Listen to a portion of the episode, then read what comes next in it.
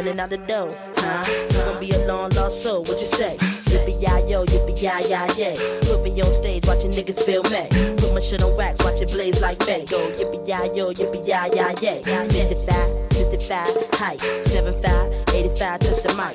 95, missing wild for the night. 105, I'ma keep the crowd hype. She's a bitch when they say my name. Talk more jump, but won't look my way. She's a bitch, see I got more cheese. Back on up while I roll up my sleeves. She's a what? What? What?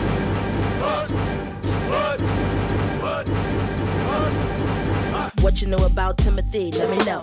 Eat an MC like C's, let me know. If you get drunk, lean on me, let me know. I'm about to bust like P, feel me now. Anybody know my skills, what the deal? Anybody feel my skills is the real? Anybody wanna come fuck with the steel? Anybody gotta get the whole body pill? She's a bitch when they say my name. Talk more jump, but won't look my way. She's a bitch. See, I got more cheese. Back on up while I roll up my sleeve. She's a bitch. You can't see me, Joe. Get on down while I shoot my flow. She's a bitch. When I do my thing, got the place on fire, burn it down to flame.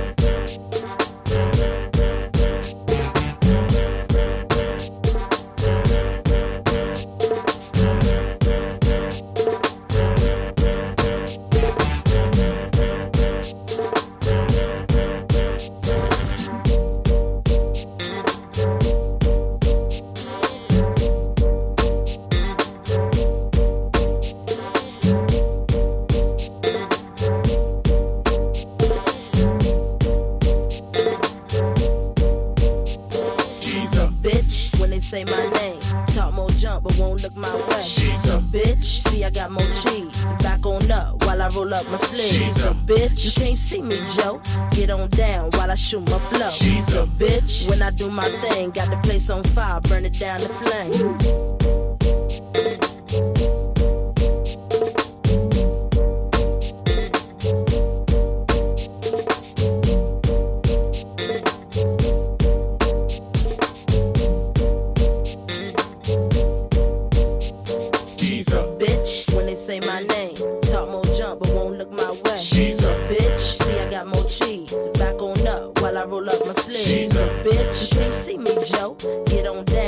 Shoot my flow. She's a bitch. When I do my thing, got the place on fire, burn it down to flame. Hola, buenas noches a todos.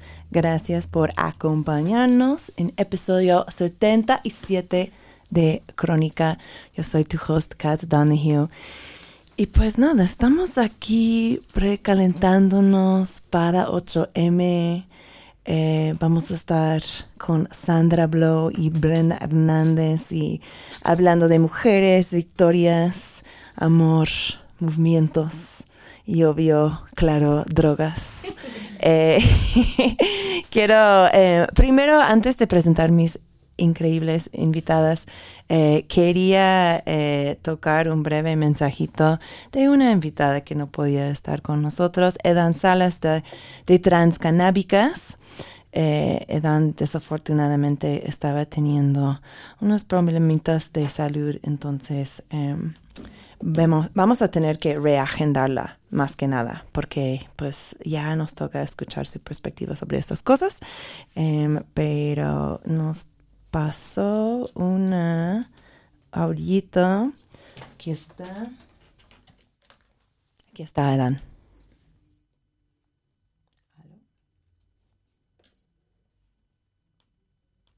Perdón, aquí está. sí, ¿no? Primero, ofrecerles una disculpa por no poderme presentar el día de hoy. Sin embargo, mi salud no está mejor y me tengo que resguardar, pero prometo eh, compensarlo muy pronto.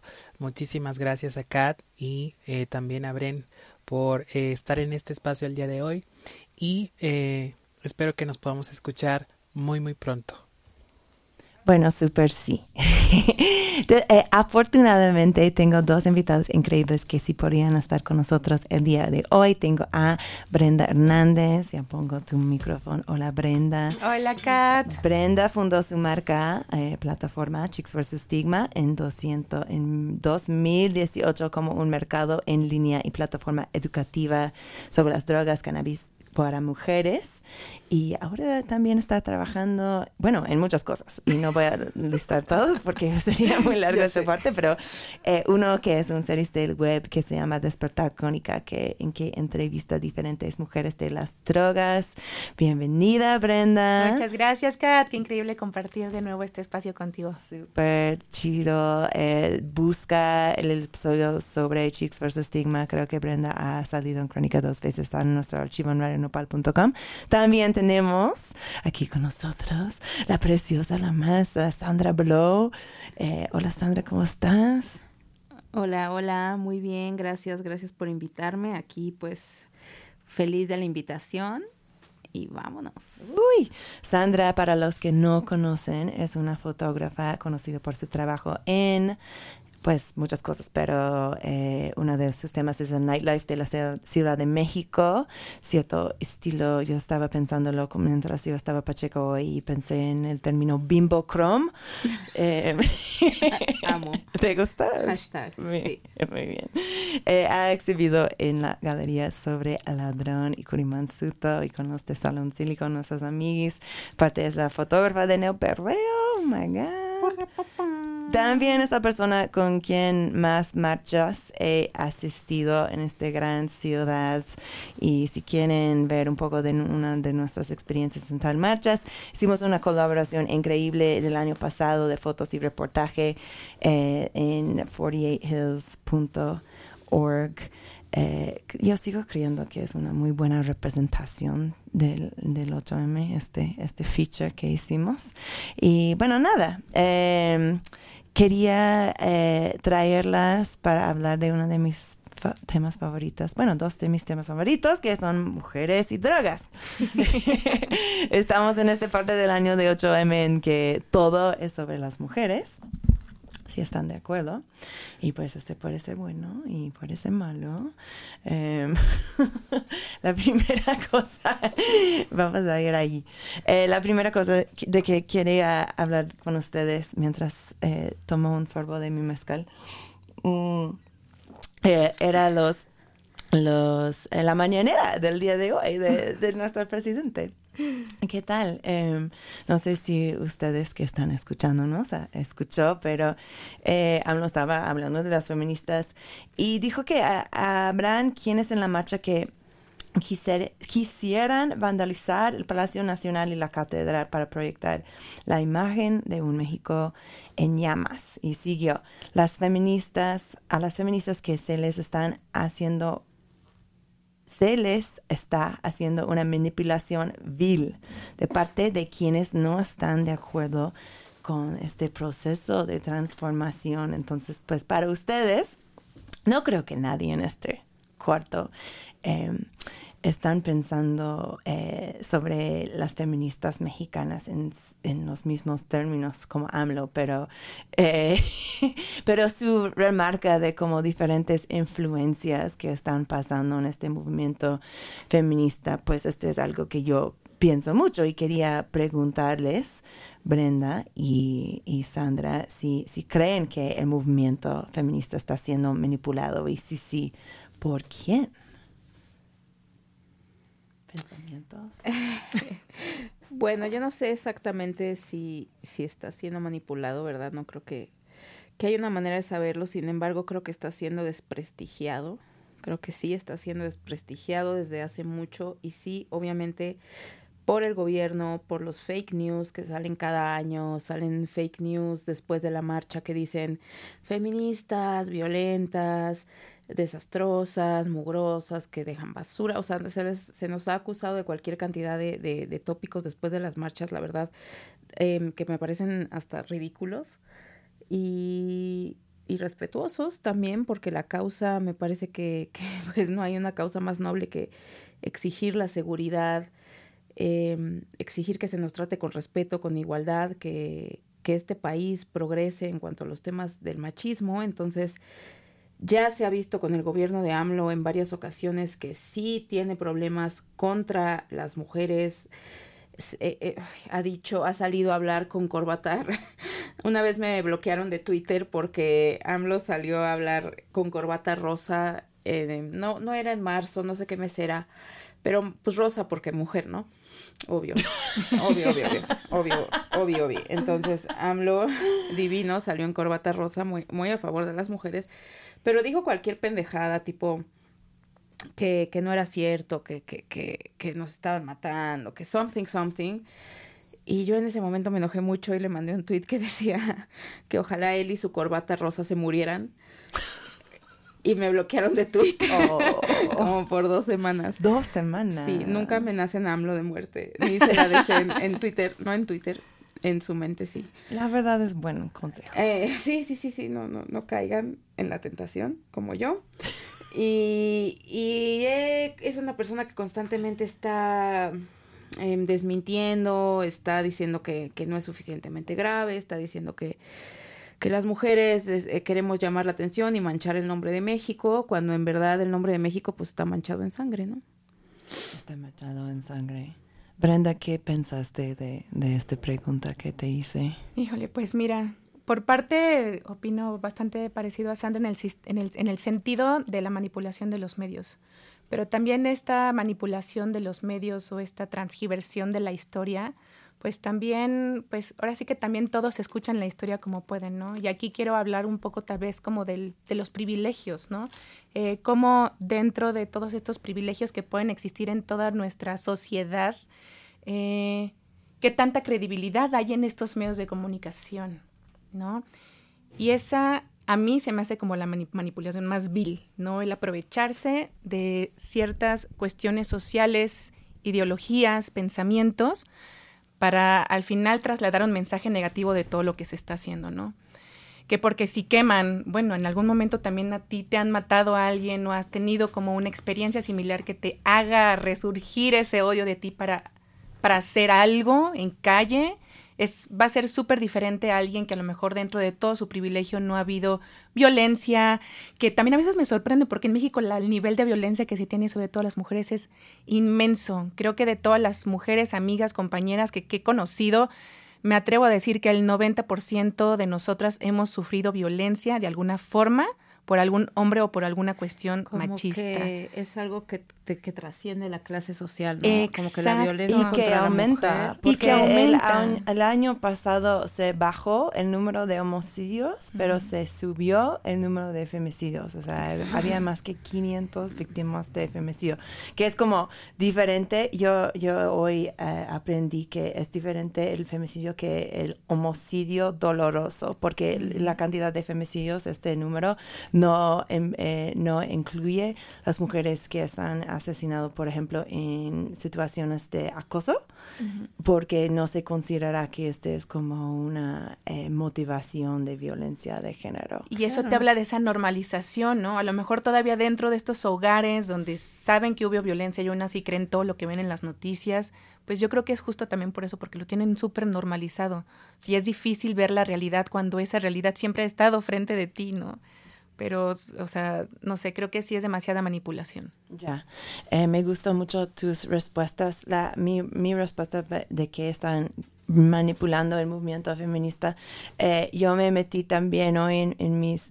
Yo, yo estaba súper menosprando hoy, estaba sangreando horriblemente y buscando cosas horribles en el internet el día de hoy. Uno de ellos era ese, las ligas entre las feministas, eh, dice que radfem, o sea, me, me choca este término porque no son cero radical eh, y, puedes discutir si son feministas la gente que no incluyen, por ejemplo, esta trabajadores sexuales en su concepto de feminismo y muy famosamente ahora en México la gente que siguen excluyendo a las mujeres trans de su movimiento, incluso diciendo que no son mujeres trans, pues eh, puedo usar como un ejemplo ese grupo de Veracruz, Brujas del Mar, súper famosas ellas.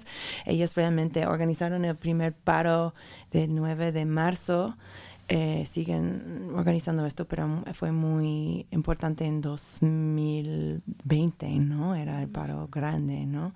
Eh, bueno, ellos tienen como conexiones como conocidos a eh, políticos más que nada del partido PAN.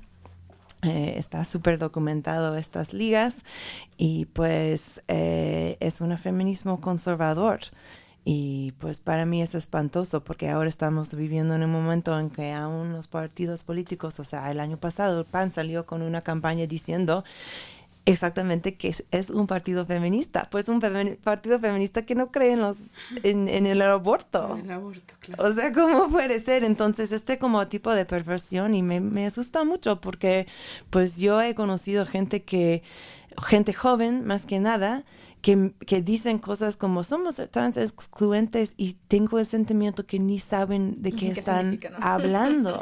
es como, como, ¿de dónde sacaste este lenguaje?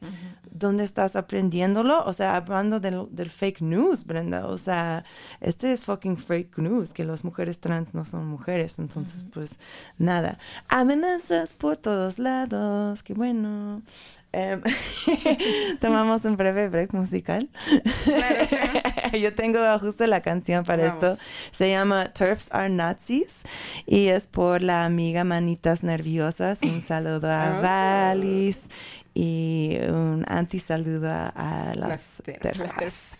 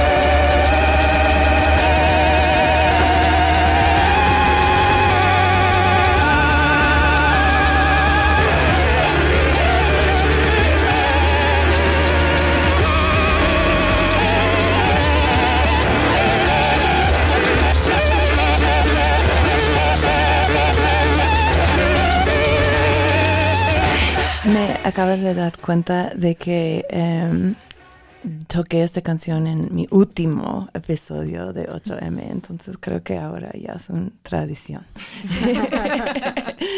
Gracias, Valis, por darnos una nueva clásica. Eh, bueno, amigas, este es un show sobre drogas, entonces yo quiero hablar sobre las drogas, o por lo menos la gente que vende las drogas.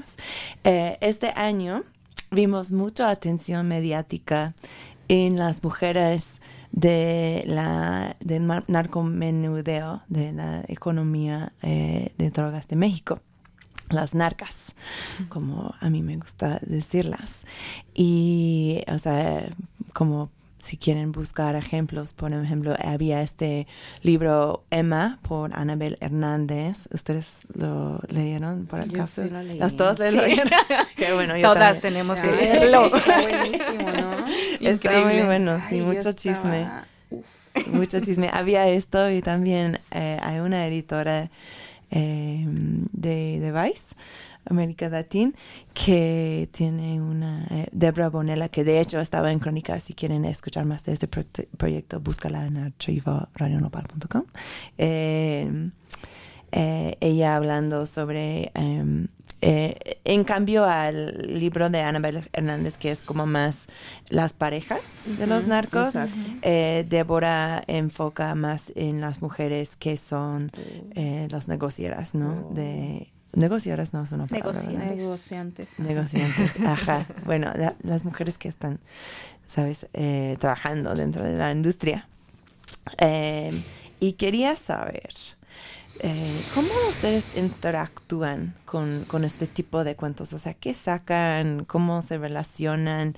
Y si creen que este tipo de narrativo de que, como puse, eh, la mala mujer vuelta jefa, eh, ¿cómo, si estos cuentos son útiles para nosotros en, en entender lo que pasa con las drogas en México? Muchas preguntas. sí, bueno, yo creo que también depende mucho de los ojos de cómo lo mires, ¿no? O sea, en mi caso, que leí el libro de Emma, el otro no lo he visto, el de las patronas. Eh, pero pues yo... El libro no sale, solamente eh, es un paquete grande. Yo te lo mando en, en, en, Vice y luego va a ser un libro. Anyways, sorry. Perfecto. Em, en referencia a lo que yo vi con estas historias de las mujeres que fueron parejas de estos grandes capos de la droga, pues es más como ese retrato de, a mi punto de vista, de pues cómo al final de cuentas eran como para ellos ciertos trofeos, ¿no? Es como se vuelven como moneda, ¿no? Exactamente, cuando, cuando, ya no puedes tener nada más y ya tienes todo el dinero, ya tienes al gobierno, ya eres casi casi que el dueño del país, pues lo único que te falta es tener mujeres, ¿no? Ya eran como estos trofeos, entre más guapa, entre más linda, entre más famosa, pues era mejor para ellos, ¿no?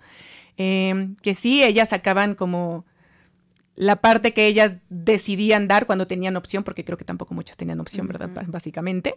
Pero, pero si yo quisiera ver a una mujer poderosa, negociante y demás, pues sería sobre un mercado legal, ¿no? Mm. Eh, ahí entra un poco como el, el, el... Pues como tú, ¿no? Ajá, o sea, claro, por supuesto. Así me veo ahí. No, algún día espero este aprender todo lo que seguramente estas chicas aprendieron en esta vida, pero sí creo que el contexto en el que vivieron pues claro que no pues no es no es algo chido, pero al final de cuentas toda esta cultura que vemos en todo el entretenimiento, ¿no? Como veo vemos las series en Netflix y demás que está también como generando una cultura de de pues yo quiero ser eso, ¿no? O sea, quiero quiero, no sé, está ahorita de moda los narco juniors, ¿no? Que quieren entrarle mm. porque se les hace una vida increíble y mm. tener todo y la aventura, ¿no? O sea, realmente tenemos como este lado hollywoodesco de lo que significa la cultura narco, que pues está también como desviando un poco de lo que es la realidad y lo que implica en sí también la guerra de drogas, ¿no? O sea, porque no nada más es la lana que hace, sino todo este tema nuevamente súper hollywoodense, ¿no? Como lo vemos en Narco, en Netflix, es como güey, o sea, sí, sí, o sea, pasó todo eso, pero se ve muy como de, como de heroísmo, ¿no? Y así también lo ven pues muchos de los estados donde reina el narco. ¿Por qué? Pues a lo mejor porque ellos son los que pavimentan las calles, pero sin embargo detrás pues sigue habiendo esta guerra de drogas que nada más está matando a gente inocente, ¿no? Entonces, Está, está complicado, es, complicado el es lo que menciona Anabel también en el libro, ¿no? Como cuando habla con ellas y les dice, pues que si están conscientes de que todo esto que ellas tienen, pues viene de ahí, ¿no? y, y cómo el hecho de haber sido pareja de, de, estas personas, pues te hace cómplice y te hace, pues, llevar en las manos esta, pues, esta mancha de sangre de, de tantas personas inocentes que mueren gracias a, a las drogas en México, ¿no? Que también es bien fuerte porque, pues, hasta dónde puede llegar Mm, el querer ser e, esa reina o ese porque hay muchas niñas que, que inclusive hay, hay documentales y cosas así donde les preguntan qué quieres ser de grande y dicen así como ay novia de narco ya sabes. Es algo ya aspiracional mi, mi, sueño solo es operarme y ver qué narco me ve y casarme con uno y wow ser sí. justo estaba como... viendo Justo estaba viendo una nota de cómo ha crecido el porcentaje de mujeres que quieren operarse en Sinaloa. Claro. ¿No? Por, por lo mismo, de verse en este sentido muchona, ¿no? De, de esta cultura del narco, pero pues sigues, sigues estando en esa esfera, ¿no? Claro. De la violencia. Y está, está, o sea, yo como no mexicana, esta es una pregunta que tal vez mi opinión no vale tantísimo, pero es mi impresión que está complicado porque en México este, las economías ilegales son tan presentes que en, especialmente en ciertas regiones, en ciertos barrios, es difícil que no tienes ligas a esas economías, ¿no? Porque es la economía que existe allí.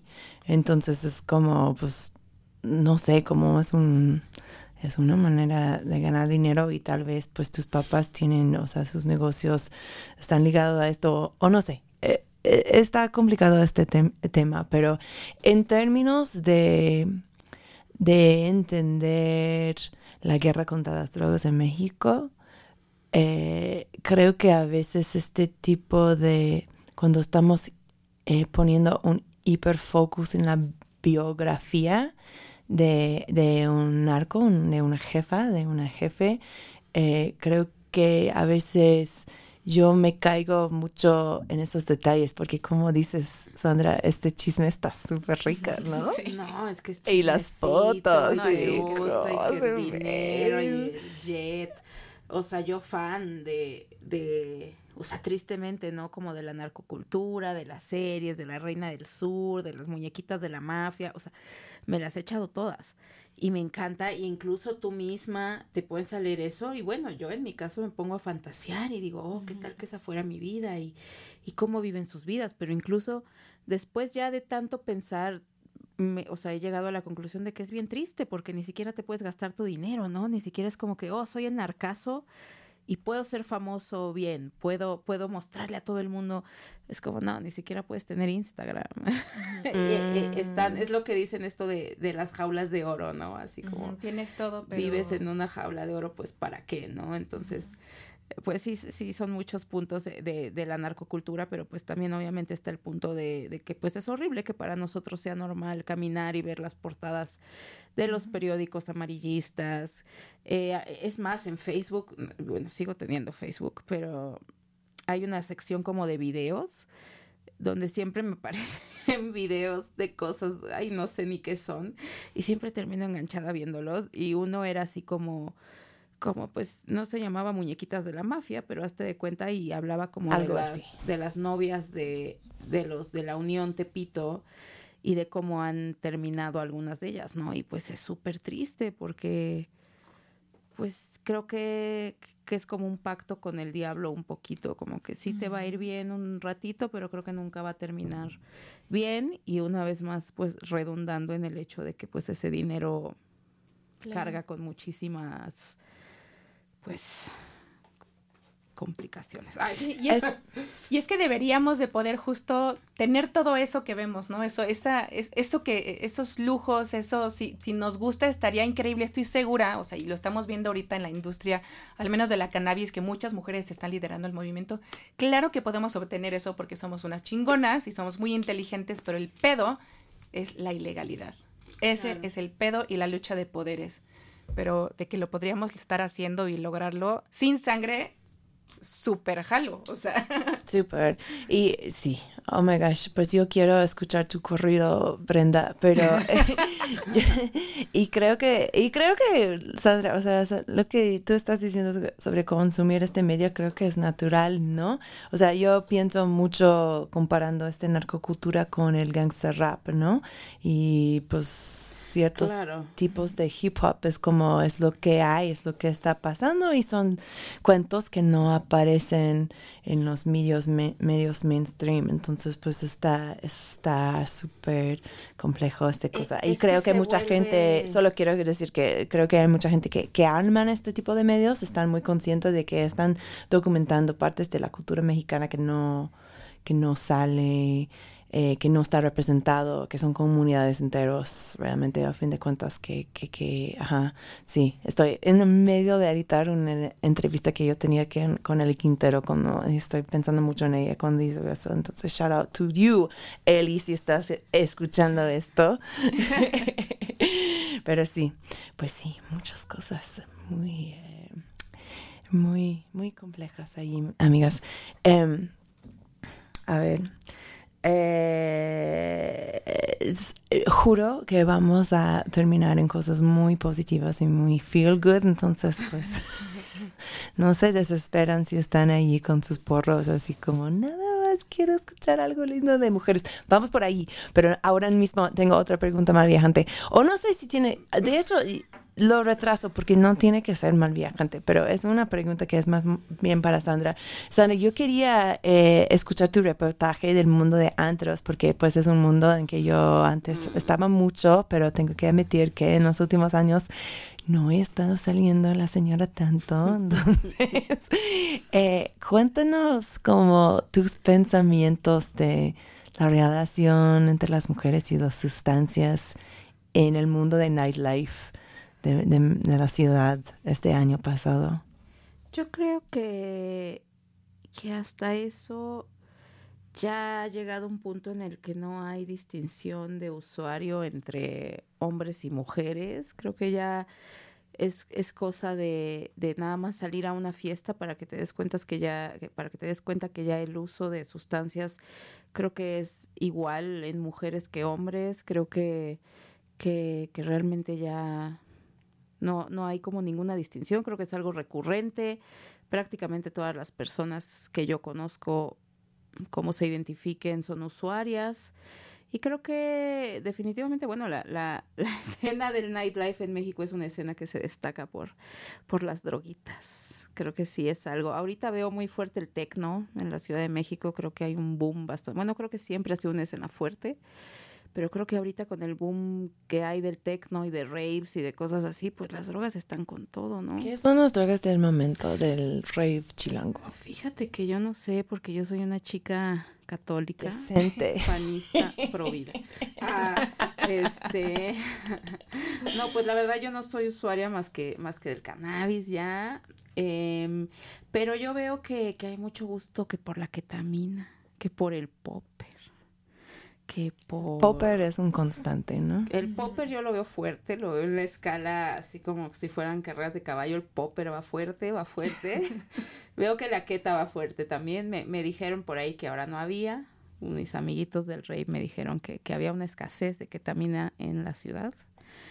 Yo no sé si es verdad porque nunca alcancé a consumirla, la verdad. Y bueno, pues el periquish, ¿no? Que es, que es lo de siempre, yo creo que lo, aquí el, el clásico. El periquiche es el clásico, es como el Bacardí Classic. Y, bueno, pues eh, también he visto, ¿sabes qué? Que, que, cada vez en más fiestas dejan fumar weed. Y eso ah, es chido. Eso es chido. Me gusta. Sí, ya me han tocado algunas fiestecitas donde está más que bien visto fumar tu toque, sobre todo en las que son de día, como tipo pues afuera. ajá, terracita ah, y eso, como que, como que ya he visto varias fiestas donde está muy bien aceptado que tú te lleves tu porro y estés ahí fumando. Ya si es onda antro, está cerrado, pues prácticamente no se puede fumar ni cigarro, ¿no? Pero ya, ya han habido bastantes fiestas. ¿Has visto que si un antro tiene una política así de más tolerancia para la weed, que se cambia eh, la vibra de la fiesta? No, es más, yo creo que cuando es cuestión antros hay cero tolerancia para la weed. Ya. Creo que sí, sí, en cuestión clubs y así. O sea, perdón, quiero decir que en eventos, eh, eventos que tienen tolerancia para la marihuana, sí hay un como hay un movimiento con el ambiente. No, yo creo que no. Yo creo que, pues, no sé, por ejemplo, en los festivales estamos todos pachecos, ¿no? Y yo creo que el ambiente... Pues menos Flowfest, porque la vez que yo fui a Flowfest me quitaron mi trufa de marihuana de mis pantalones. Ah, claro, es que te cacharon, amiga. Porque, Ah, más bien, Porque tú más no bien te te pusiste cacharon. trucha. Me, me mega cacharon. Sí, amiga. Era- ni era mi trufa, ni era mi trufa, era mi de mi amigo Richard que me hizo poner sus drogas en mis pantalones. Me llevaron a una carpa privada Oh, y me hicieron bajar los pantalones. Para que salga una bola de chocolate. No, lo encontraron, encontraron la trufa, encontraron la trufa ahí en la fila, como estaba en mi cargo ¿Que pocket. no podías decir que era un snack? No, porque lo olieron. Oh. Ok. Lo olieron y luego, no sé si ha cambiado Flowfest, pero yo me fui en que en 2019, híjole, y había policía por todos lados. Ah, pues, no, yo fui al de este año y me la pasé pacheca. Pero porque tú tenías tu vaporizadora. No, haciendo porros. Después perdí la mota. Muy triste.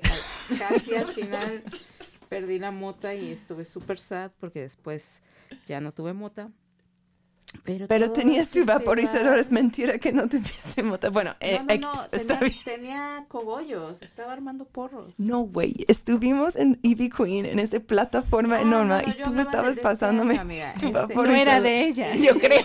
No, no, no, no, yo hablo del de este año, este año. Ah, no, estoy hablando de yo fui 2010. y llevé weed y no estaban tan perros, creo. Bueno, a mí no me... Yo fumé weed todo este Flowfest. Bueno, está bien. Eh, ok, entonces pues las mujeres están llevando la misma relación con las estancias. Yo creo que no hay ninguna diferencia. La, la cosa en que yo estaba pensando cuando escribí esta cosa fue que como una cosa que creo que ha sido presente en los círculos canábicos del activismo canábico este año es el tratamiento de mujeres debajo de la influencia en, en eventos y la seguridad de ellas en, en eventos que ha sido pues un poquito eh, dudosa en ciertos eh, eventos de, de activismo canábico en los últimos años. Desafortunadamente amigos Eh, eso. Pero bueno la escena canábica ya sabemos que tiene sus problemas Exactamente. Va evolucionando, pero aún tiene pedos. Tú eres mucho más diplomática que yo, Brenda, por eso quería que tú estés en el show. Es que tú aguantas, o sea, eres muy profesional y aguantas como... Híjole. Hay, hay que andarse en puntitas, amiga. Pero No mames, pero sí, pero sí, amigos, es que, eh, perdón, pero tengo que poner como las pies a la parrilla un poquito a las activistas canábicas porque em, ay, se me hace que eh, la escena canábica nunca ha tenido su, mom- su momento Me Too y no te preocupes, machitos que están escuchando esto, no estoy a punto de fucking aparte no necesitas Me Too. O sea, ya se sabe. Sabemos quiénes Pero sí, son. pero sí. Ajá. Llegará. Y están ahí, pero, eh, pero aunque sabemos quiénes son, están ahí operando, o sea, libremente. O sea, voy a. Sí. Vamos, vamos, vamos, vamos, vamos. Queremos, no para ser tan. Pero la, la verdad es que Bolito Pepper, que es una muy amiga del show y aparte de esto, un fucking genia, estaba abucheado en un evento hablando del feminismo canábico el otro día en la Ciudad de México, en un evento No canábico. no sí, por una figura que creo que muchas de las amigas han tenido situaciones con esta persona. Mi punto en esto no es como hablar, o sea, sí estoy chismeando harto, pero por favor, organizadores de eventos canábicos, si ves que una de las personas que está programado a hablar sobre asuntos que afectan a grupos marginalizados y ves que alguien en el público está abucheando a esa persona al punto de que es interrumpiendo el evento, no es el problema del talento, es tu problema. ¿Ok? Por favor, no hagas que la persona que está dando el discurso tiene que ir a ser policía con esta persona porque ella está allí o ella o él está allí para hacer un trabajo y no es tratar con tu público de mierda. Entonces, si tienes público de mierda, te toca educar y manejar la situación. Este es mi mensaje 8M.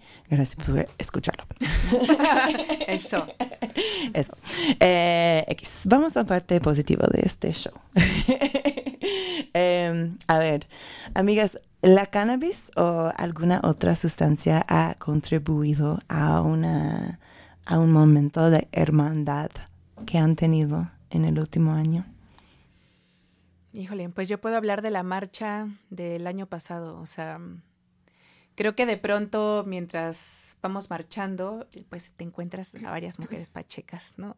Y siento que esta pachequez, pues siempre la, la mota nos une, ¿no? O sea, siempre es como, amiga, ven, ¿no? Así, vamos a rolar el porro y siento que la comunidad que se hace a través de la planta es como una comunidad en donde no importa quién rayos eres, de dónde vienes, qué te gusta, qué no, cómo te vistes, cómo piensas, lo que sea, es algo que nos une. Y es algo que yo he visto pues justo en los últimos eh, dos años que fui a la marcha, mis últimas dos ocasiones, pues justo vi, vi eso, o sea, cómo realmente, y lo veo todos los días con Chicks versus Estigma y en la tienda, cómo es que esta planta y el acompañarnos, y no solamente con la planta, sino también lo he vivido con otras sustancias, con otras amigas, es, es, esa hermandad, es el no hay pedo, yo te cuido, no hay pedo, yo estoy aquí, no, o sea, no te conozco, pero aquí estamos, ¿no? Aquí estamos para, para apoyarnos y si necesitas algo, y eso está súper chingón, o sea, siempre como que yo crecí en esta cuestión de, estar rodeada de puros hombres, ¿no? O sea, todos mis primos eran hombres, me llevaba más con hombres que con mujeres y tuve como una difícil relación con las mujeres cuando yo estaba más chavita. Y ahora me impresiona justo como toda esta hermandad que se puede sentir y sobre todo cuando tienes ese amor por la planta o por estas sustancias. Y es bien bonito. Qué bonito, Brenda. Gracias por compartir. Sandra, cuando digo hermandad no tiene que estar ligado a un género, o sea, estamos en el Día de Mujeres, pero bueno, está bien. Pues creo que eh, pues bastante similar a, lo que dijo, a lo que dijo aquí Bren, pues sí, creo que la, la, ay, me agarré el ojo y traigo delineador. Creo que la WIT siempre, siempre es, es como este momento del toquecito, ¿no? De, de sentarte, echar el porrito y ya echar el chisme, echar la, platicada, pues también trae ahí un toque de baba, ¿no? En la hoja, entonces para mí el toque de baba también me parece que es un toque pues de estar compartiendo pues ya la baba, ¿no? O sea, para mí el porro es algo bien así como hasta íntimo, a pesar de que están, o sea, a pesar de que si estás en en un concierto o en un festival o en cualquier lado y llega alguien y te tocan el hombro y te dicen, ¿me das un toque? Güey, nunca le vas a decir que no, o sea, de pacheque a pacheque siempre va a ser hermane, tenga su toque, póngase, a no ser que se vea pues súper nasty, ¿no? Que tiene un herpes o algo así, pues no. Pero en lo general.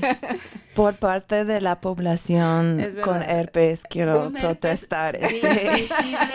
no tratado en la boca o algo horrible. Si estás teniendo un ataque, obviamente, amiguis, no, se comparte el porro, menos con Sandra. Porfa. Porque es la única razón, o que te veas sospechoso, no sé, sospechoso. Sí, de malas intenciones. Exacto, como que me vas a, basculear o así. Pero si, si se ve todo bien, pues generalmente... O sea, estamos en pandemia, aparte. Pues yo hasta eso en la pandemia, amiga, yo, yo no paré de compartir mi toque. Fíjate, no soy tan mamona realmente si eres alguien de confianza que pues, te veía seguido, pues sí, ya, pues era un Randy, obvio no. Pero sí estuve compartiendo el toque también en la pandemia. Pero ni, a modo, ni modo, y lo que es. Pero a ver, yo estaba preguntando para una situación específica. De la hermandad. Ajá, o sea. No, pues simplemente eso. No puedes, no puedes recordar como un momento específico de este pase de, de este pase de, porro que me haya dado una amistad o algo así. Pues no, no me acuerdo. Es que siempre estoy pacheca también, entonces también ya me es difícil acordarme de, cosas de Siempre lo traes. Hay que recordar que siempre estoy pacheca. Ah, fíjate, sí, ya me acordé. El otro día, bueno, el otro día no. La última vez que estuve en Nueva York, estaba fumándome un toquecito ahí en la calle antes de entrar a un a un trabajo que tenía con Vans. Me salí sola a la calle a fumarme un toque y pasó una chica así por la calle y me dijo, ¿me das? Y pues te digo, la vi, vi que se veía todo bien y dije, obvio amiga, ten. Y nos pusimos a platicar y estaba yo ahí como parada, había agüita, había como un something con agua, estaba bonito el día. Y me quedé ahí fumándome un toque con una amiga que no conocía. Pero estábamos platicando súper chido, como que me preguntó cositas, yo igual, me siguió. Y se me hizo súper natural. Sí, ahora que lo recuerdo, ese fue un bonito momento de la weed. Obvio se me acercó por la weed, pero pues terminamos como conectando bonito, platicando. Estuvo lindo. ¿Y en qué parte de Nueva York estabas? Estaba en Brooklyn. En Brooklyn, sí, es un cuento de Brooklyn. Sí. Perfecto. Y, y Brenda, no había una, esos cuentos de la marcha me encanta, pero no había un, o sea, ¿cuándo se abrió la tienda física de Chicks vs. Stigma? En agosto del año pasado. Oh my gosh. Ajá. Eso fue muy reciente. Es muy reciente. No lo y es como toda una vida. Sí, llevamos seis meses. Es seis increíble. mesecitos. Bueno, he hablado muchas veces en este programa sobre tu, tu tienda, sobre Chicks, pero pues es un lugar que yo veo como un punto de encuentro, o sea, para, para mujeres en la cannabis.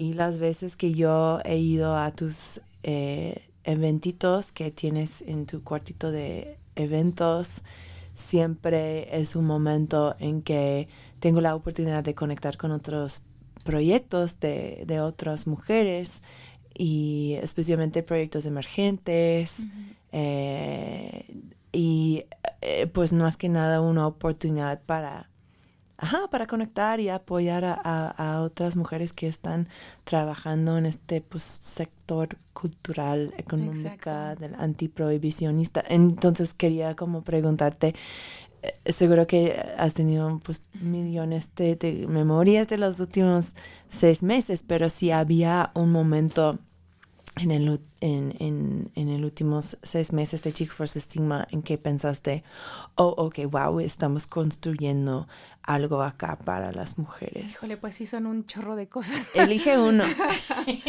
creo que fue que creo que fue un círculo un círculo eh, que se hizo con Mariana Ugarte que es como nuestra brujita de casa que siempre nos ayuda a hacer muchos círculos de sanación en donde podemos compartir muchas cuestiones de nuestra intimidad no son como estos círculos seguros donde podemos platicar de muchas experiencias que hemos tenido ¿no? durante nuestras vidas y cómo poder sanarlas a través de las plantas de poder y en este caso pues bueno de la cannabis y han habido unos círculos que sí yo he sentido súper poderosos porque son círculos en donde sea el pedo, la experiencia que haya tenido la chica o chique que estaba al lado de ti, es algo con lo que puedes como compartir. Es, es como ese sentimiento, ese momento de sanación en el que te das cuenta de que todas estamos viviendo lo mismo de diferentes maneras y tenemos la misma urgencia y necesidad de sanar. Y cuando estás con un chorro de mujeres poderosas, con la misma intención, en un cuartito, respirando al unísono, no mames. O sea, sí han habido momentos en los que digo, "Mm, verde, o sea, no sé qué hacer con esto. ¿Qué se hace con esto? Y, y se ha visto pues también pues que se va armando más comunidad, ¿no? Como que cada vez se unen más y más y más. Y muchas chicas que de pronto dicen, pues nunca me imaginé que existiera algo así, ¿no? O sea, nunca, como de mis amigas no son pachecas, o sea, nadie fuma conmigo, entonces encontrar estos espacios pues están súper chidos y eso, eso es muy bonito, porque sí ves que se está Wow. generando algo Se nuevo. Sí, tienes que ir, tienes que ir. Vamos, Sandy. Súper vamos. Vamos a ir. Eh, pues, Sandra, entonces quiero eh, eh, remixear esta pregunta para aplicar a tu trabajo. ¿Había un momento en el último año en, en que capturaste una imagen y dijiste, híjole, esta sí es una mujer, este es, o sea, este es poder, poder de mujer? Pues yo creo que cada vez que, que retrato mujeres, que de hecho mi trabajo está muchísimo más enfocado a... Ay, por alguna razón siempre he conectado muy bien con las mujeres eh, y personas, personas queer, no binarias, etcétera. Eh, pero ¿Por qué, Sandra? No. ¿Por, qué, será?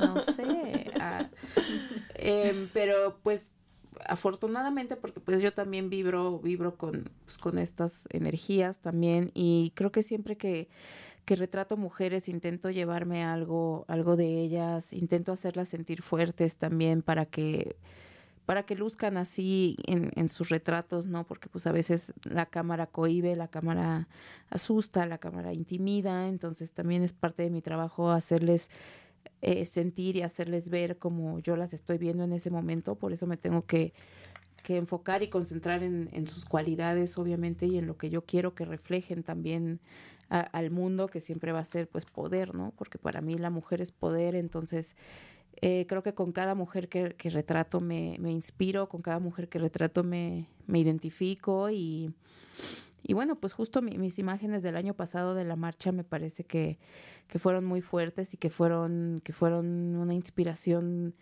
de, pues de poder también, porque, porque, bueno, de hecho estas fotos del año pasado yo las titulé desde mi trinchera con mis armas, ¿no? porque creo que cada una estamos ahí haciendo lo que podemos con lo que tenemos. Entonces, yo no soy el tipo de, de chica que va a la marcha a grafitear o que va a romper o que va ¿Por qué? Porque, porque yo estoy haciendo otra cosa, yo estoy, yo estoy tomando fotos, esa es mi arma en ese momento, pero sí quiero documentar lo que están haciendo todas las demás. Entonces, yo soy mucho de pegarme con los, con los bloques o con los colectivos, estar caminando, estar eh, yendo mucho por la marcha como diferentes sectores de la marcha para poder encontrar diferentes momentos. Y tengo una foto súper fuerte del año pasado que se ve, no sé, una esquina de una calle y del lado que estoy yo se ve como una chica está corriendo como con las armas que trae en la mano que son como un martillo o no sé qué y en la esquina viene un policía persiguiéndola pero ella está huyendo para mí esa foto desde que la tomé como que yo fui un espectador nada más o sea realmente yo podría haber estado y que el policía la agarrara porque la estaba persiguiendo entonces yo solamente estaba como así con la cámara como como un espectador, pero al mismo tiempo para mí es tan importante en ese sentido la documentación fotográfica o la, documentación en general, porque, porque puedes capturar estos momentos que, que son tan, tan icónicos, con los que puedes contar toda una historia con, con, un instante, ¿no? Entonces, tengo otra foto de la marcha pasada que está una chica...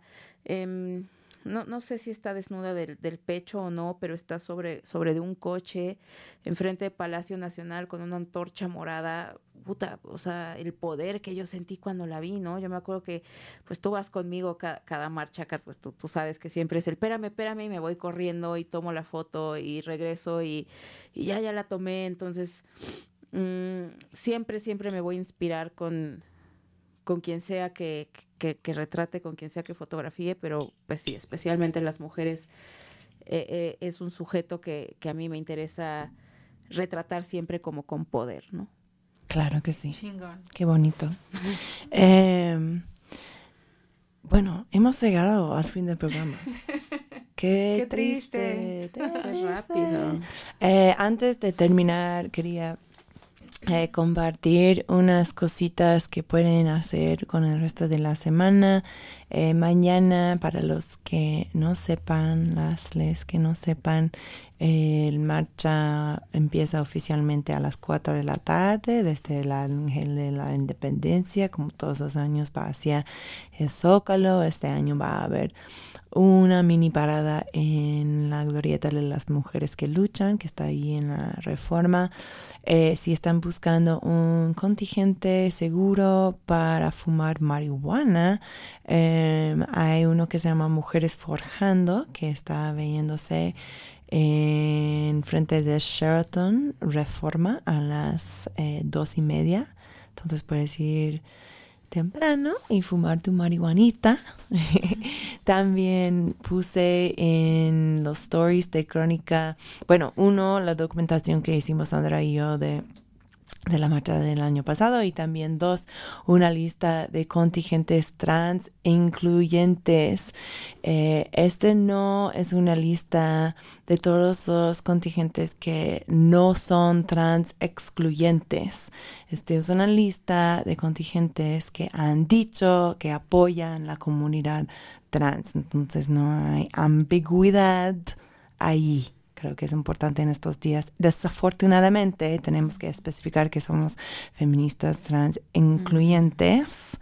Entonces, pues espero que mis hermanas, hermanes feministas están pensando en cómo apoyar la comunidad trans, porque en este año siguen siendo personas que creen que las mujeres trans no son eh, bienvenidas, bienvenidas en estos espacios y en la marcha 8M es una tristeza que ponen pues más violencia encima de todas las violencias con cual tenemos que vivir. Entonces, eh, ¿ustedes tienen otro eventito o algo que quieren mencionar que va a pasar esta semana? Sandra, tú estabas X sobre este Mira, yo no, eh, no tengo ningún evento eh, tal cual de que tenga que ver como con las mujeres o con el 8M. Pero si me quieren ver tomar fotos, voy a estar este domingo 13 en el Songy Branch. va a estar sucediendo Déjenme ver si ya está la dirección. Esta es una fiestecita que sucede los domingos en Terracita. Pues de hecho, eh, aquí es donde, por ejemplo, yo he estado viendo presencia 420 bastante, bastante agradable. Claro, con nuestro em, amigo Juan Fortis, ¿no? Siempre es un DJ. Saludos, está hosteado por Paco Santander, Carlangas, va a tocar la Priest, la Juan Fortis. Y esta vez va a ser en Nogal 275 Santa María la Ribera, en Dominguito. Una vez más les, les recuerdo. Y bueno, pues también eh, mencionar que he visto bastante presencia lésbica las últimas ediciones de la Song Gay Branch. Entonces, amiga Lencha, no te dejes impresionar por el nombre. Sí, sí es dirigida también a los, a los hombres gay, pero pues let's get queer. Todos somos bienvenidos. Les espero el domingo si quieren echar bronchecito. Ahí voy a estar. Vengan con sus mejores looks. Perfecto. Brenda. Sí, eh, vamos a tener varios eventos en Chicks vs. Stigma. El 11 tenemos una clase de twerk. El 12 y el 19 vamos a tener talleres de plantas medicinales para sanar también. Eh, vamos a tener por ahí el 17 el estreno ahora de Alexis Yanda en Despertar Cósmico. Entonces van a haber muchos eventitos. Y también vi justo que mañana iba a haber un, un eventito súper chido en Jardín Juárez. Ah, con la bruja de Va a estar Andrea Echeverry, Irina Índigo, este, Ofelia Pastrana. Van a ver un chorro de morras súper chidas. Es en Jardín Juárez a las 3 de la tarde el día de mañana entrada gratuita. Perfecto, pues esta es la transición perfecta. Vamos a terminar, pero les voy a dejar con una, bueno, un cachito de rolita más, porque si no, Horacio Guapola de Iridescencia programado, que tiene el próximo show en Radio Nupal, entonces quédate aquí, ahora que estás pacheca, ponte fucking astral. Em, pero voy a poner un cachito de Mare Advertencia Lírica, es que estamos... Eh, y se llama Libras y Libres y Vivas y también va a estar tocando en Jardín Juárez mañana. Me vamos, vamos. Ok, uno, dos, vamos a miau, ok? Uno, dos, tres. Miau.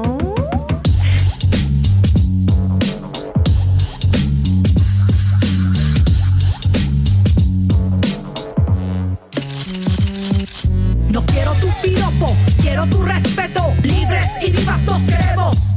No quiero tu piropo, quiero tu respeto. Libres y vivas los queremos.